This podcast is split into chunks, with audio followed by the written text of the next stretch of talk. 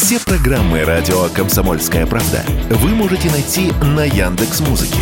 Ищите раздел вашей любимой передачи и подписывайтесь, чтобы не пропустить новый выпуск. Радио КП на Яндекс Музыке. Это удобно, просто и всегда интересно. Экономика на радио КП. Здравствуйте, дорогие слушатели радио «Комсомольская правда». В эфире наш ежедневный обзор самых важных экономических новостей. Я сегодня вам хотел коротко рассказать о том, что будет с инфляцией, валютой и экономикой в 2023 году. Ну, не то чтобы рассказать, а скорее пересказать со слов главы Центробанка Эльвиры Набиулиной, которая в конце прошлой недели попробовала заглянуть в будущее и поделиться с нами тем, что она там увидела. Но перед этим в пятницу в Центробанке прошло очередное заседание, на котором было решено пока оставить ключевую ставку на прежнем уровне – 7,5% годовых. Напомню, чем ниже ключевая ставка, тем меньше процент, под который банки кредитуют людей и бизнес, а значит экономика развивается активнее. Но слишком низкая ставка может снижать курс рубля и разгонять инфляцию. И есть вероятность, что в этом году ключевую ставку все-таки поднимут. Но до этого еще дожить надо. А уже весной, как верят в Центробанке, годовая инфляция опустится до 4%, но лишь на время. К концу года общая инфляция составит от 5 до 7%. Есть много факторов, которые толкают цены вверх, но цель у Центробанка остается прежней – 4% инфляции в 2024 году.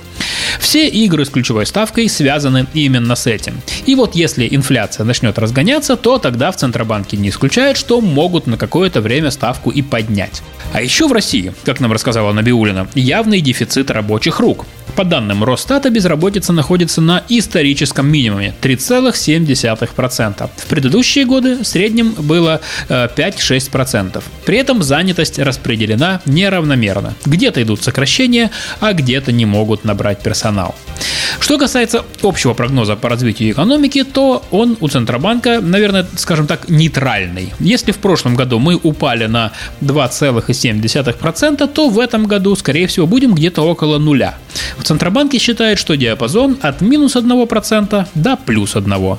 Это примерно соответствует прогнозу Международного валютного фонда, который тот опубликовал э, неделю с лишним назад и предсказал нам рост на 0,3%.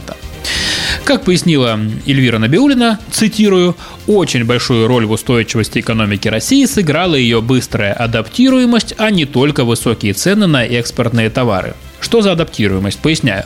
Компании смогли найти новые маршруты и новых производителей взамен ушедших с нашего рынка. Быстрее ожиданий восстанавливается импорт. Кроме того, как напомнила Набиулина, сейчас растет количество государственных инвестиций, поэтому Центробанк не видит серьезных изменений и каких-то суровых последствий для экономики России в 2023 году.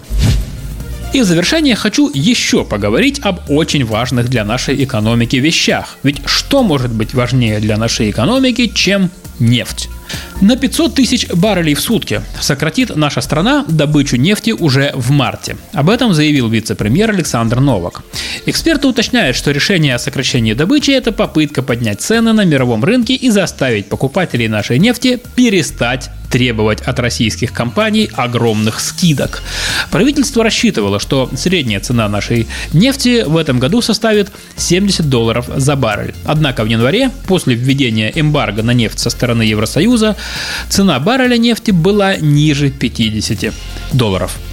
Мы попросили директора Института энергетики и финансов Алексея Белогорьева рассказать, с чем еще могло быть связано это решение.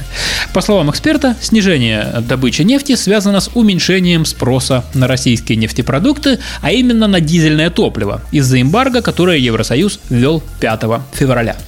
У российских компаний пока нет возможностей перенаправить ставшие ненужными баррели на другие рынки, поэтому снижение было бы в любом случае, как раз где-то на 500 тысяч баррелей в сутки.